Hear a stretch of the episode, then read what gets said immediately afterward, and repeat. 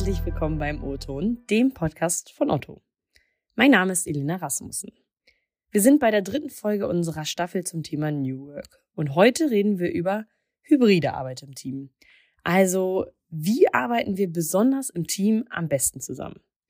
In der letzten Folge haben wir uns ja bereits angeschaut, was Remote Work ist und wie wir herausfinden, welcher Arbeitsort, ob das jetzt mobil ist oder ein Büro, für uns persönlich wann am besten ist. Heute wollen wir besprechen, wie es funktionieren kann, wenn das gesamte Team auch mobil von unterschiedlichen Orten aus arbeitet. Denn das ist in unserer hybriden Arbeitswelt ja mittlerweile gängig. Wichtig ist dabei natürlich, wer gemeinsam mit anderen KollegInnen arbeitet, der kann nicht nur auf sich selber achten, sondern sollte natürlich stets auch gucken, an welchem Ort alle im Team am besten zusammenarbeiten können. Da ist die Frage, verliert man sich und seine Ziele nicht irgendwie aus den Augen? Ich meine, bei so vielen unterschiedlichen Aufgaben und Bedürfnissen gibt's sicherlich keine One-Size-Fits-it-all-Lösung, sondern man muss gemeinschaftlich ein Ergebnis finden und schauen, was für alle am besten passt.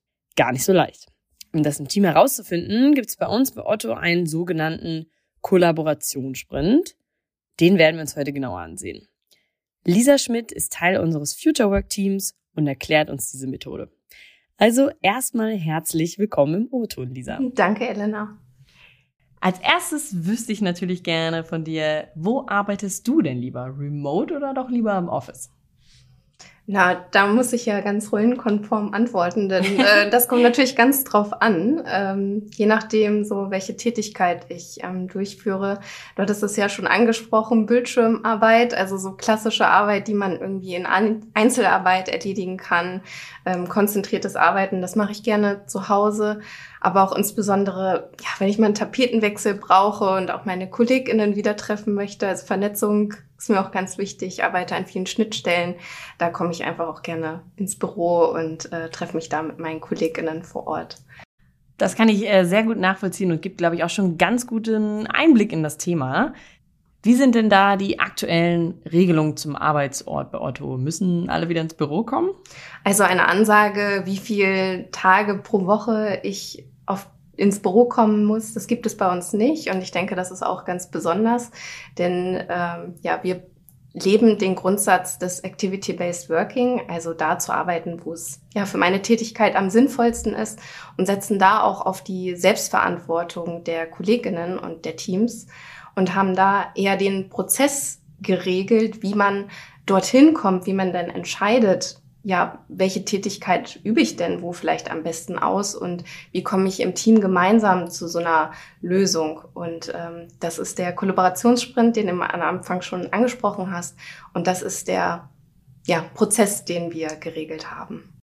Ja, das ist ein äh, sehr gutes Stichwort, Kollaborationssprint. Wie genau findet man denn raus, wo man am besten arbeitet?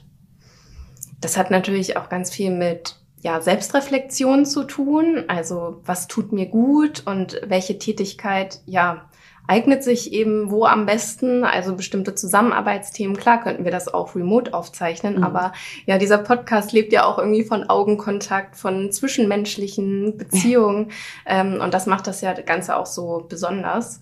Und ähm, wir haben den Kolleginnen auch eine Methode an die Hand gegeben, wir nennen es Matrix der Zusammenarbeit, mhm. was einfach eine Orientierung auch bieten soll in eben einer Matrix, ähm, ja, welche Tätigkeit vielleicht am Campus sich mehr eignet und welche mobil. Und wie funktioniert dann so ein sogenannter Kollaborationssprint?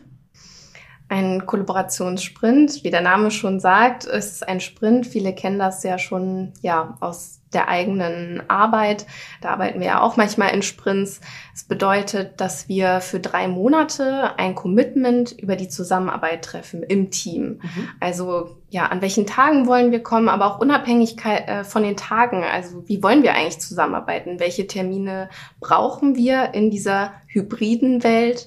Und welchen Termin ja, führe ich remote durch? Welchen ähm, online mhm. und äh, ja, wie kommen wir auf den Campus zusammen? Und das wird eben in diesem Kollaborationssprint geregelt, in dem ein gemeinsamer Workshop stattfindet, wo ja vorher eine kleine Selbstreflexion meiner eigenen Tätigkeiten stattfindet und dort eben gemeinsam nochmal auf das Team, auf das Wir geschaut wird und dann ja ein Commitment getroffen wird, was man für drei Monate ausprobiert.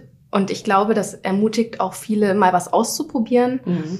Und ja, nach drei Monaten eben eine Retroperspektive zu machen, darauf zu gucken, was hat gut funktioniert, was hat vielleicht nicht so gut funktioniert und das darauf eben anzupassen.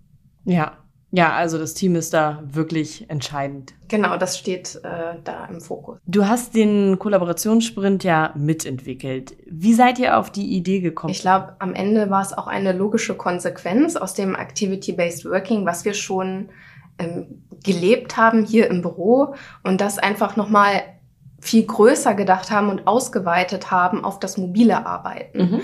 Und ähm, ja, weil wir einfach auch schon eine Organisation sind, die agil arbeitet, die eine Lernkultur hat und die auf Selbstverantwortung setzt. Und ähm, ja, damit ähm, ist das dann, hat sich das dann so entwickelt.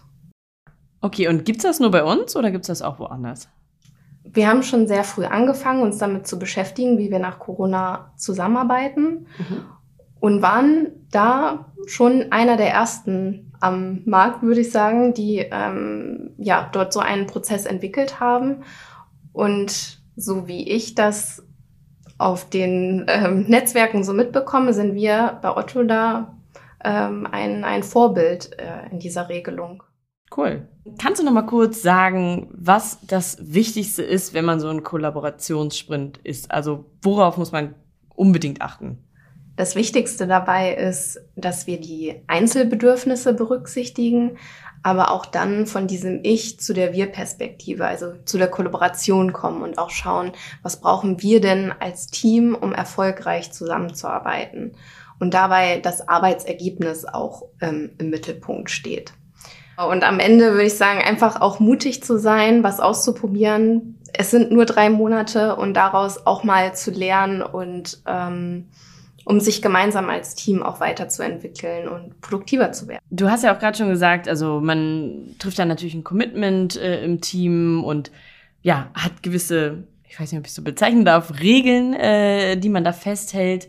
Wie stellt man denn sicher, dass man das innerhalb dieser äh, drei Monate auch oder auch langfristig wirklich einhält? Am Ende ist es ja auch ein, es ist ein Team-Commitment und wir haben die Verantwortung in die Teams gegeben, dieses Commitment zu treffen, also keine Ansage von oben zu machen. Von daher ist es auch, liegt diese Verantwortung eben auch im Team, ja, diese, dieses Commitment einzuhalten mhm. und auch eine Kultur zu schaffen, dass man das dann auch vielleicht mal anspricht, wenn was nicht funktioniert und ja, sich auf Augenhöhe und auch Wohlwollen, kollegial ähm, verhält und aufeinander zugeht und das eben anspricht, also eben ins Sprechen kommen. Und das ist genau der ganze Sinn des Kollaborationssprints, sich gegenseitig zu verstehen und miteinander zu kommunizieren. Und ich denke, das ist da ganz wichtig dabei.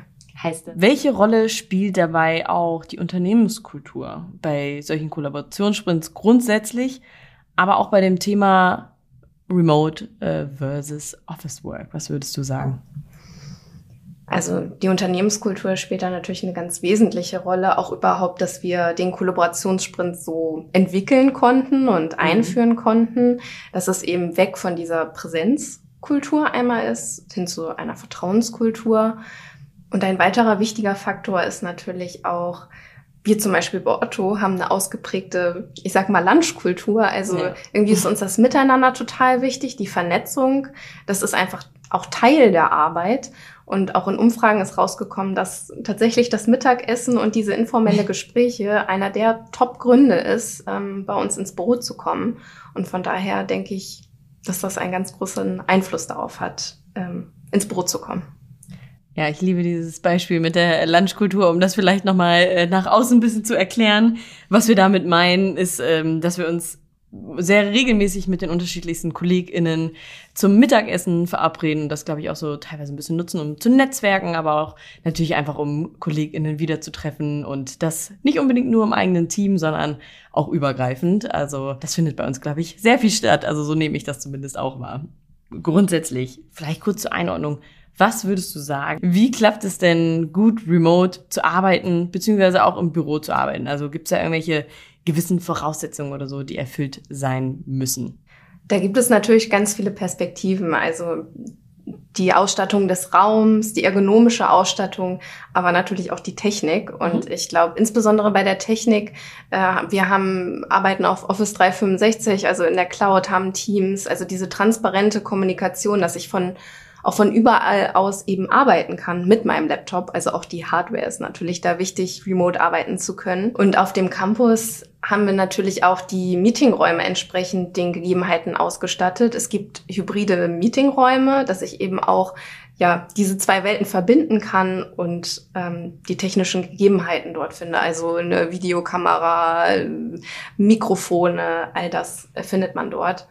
Aber da ist auch wichtig zu sagen, nee, die Technik kann eben auch nicht alles lösen. Ja. Wir müssen auch unser ja, Verhalten anpassen oder eben das richtige Meeting am richtigen Ort durchführen, weil ein Meeting, was besser in Präsenz ist und ich das dann versuche, in die hybride Welt zu übertragen, kann auch die Technik dann nicht retten. Also da sollte man dann schon, ja, zum Beispiel für einen Teamworkshop in Präsenz kommen. Ja, das stimmt. Das ist, äh, sind wir wieder bei guten Beispielen, äh, wo welche Arbeit gut funktioniert.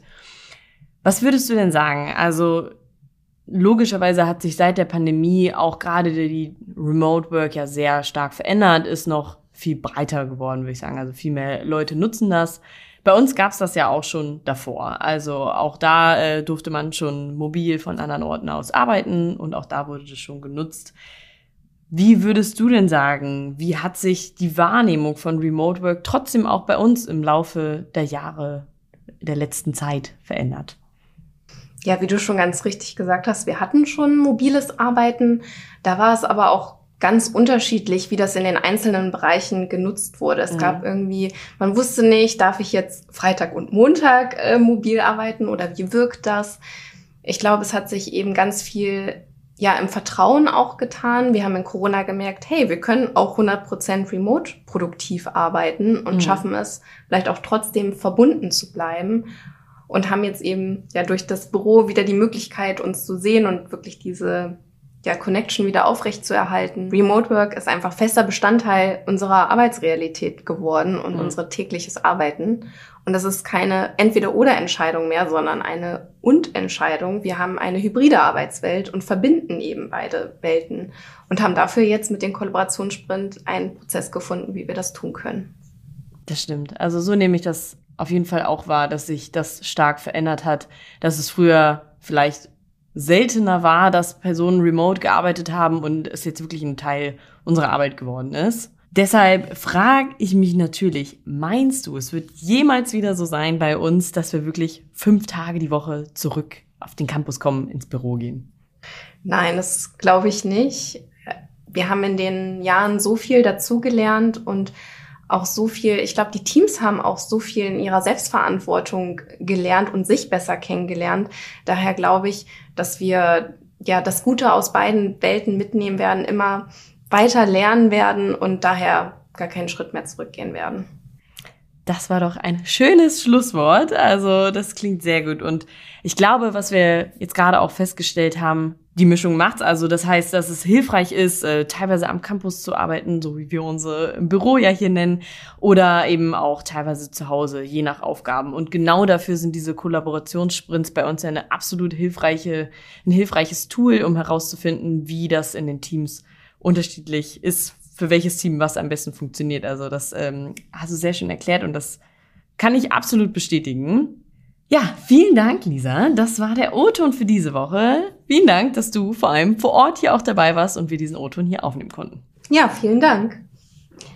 Nächste Woche Mittwoch übernimmt Christopher dann wieder. Er spricht mit unserer Vorständin Kati Röver darüber, wie sich Beruf und Familie vereinbaren lassen. Folgt uns also gerne auf dem Podcast-Portal eurer Wahl, damit ihr keine Folge verpasst. Wir sind eigentlich überall gut vertreten und wir würden uns natürlich freuen. Wenn ihr noch Fragen oder Feedback habt, dann meldet euch gerne bei uns, zum Beispiel bei LinkedIn. Dort bekommt ihr übrigens auch immer auf unserem Otto-Account noch mehr Einblicke, zum Beispiel zu dieser Aufnahme, ein bisschen Behind-the-Scenes-Einblicke, also schaut gerne vorbei. Bis bald und liebe Grüße von unserem Campus in Hamburg. Tschüss.